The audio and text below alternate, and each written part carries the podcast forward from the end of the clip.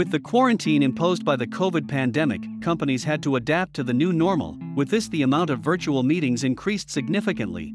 So, the intense routine of meetings and the impact caused by them on the mental health of employees became a concern of companies in different sectors.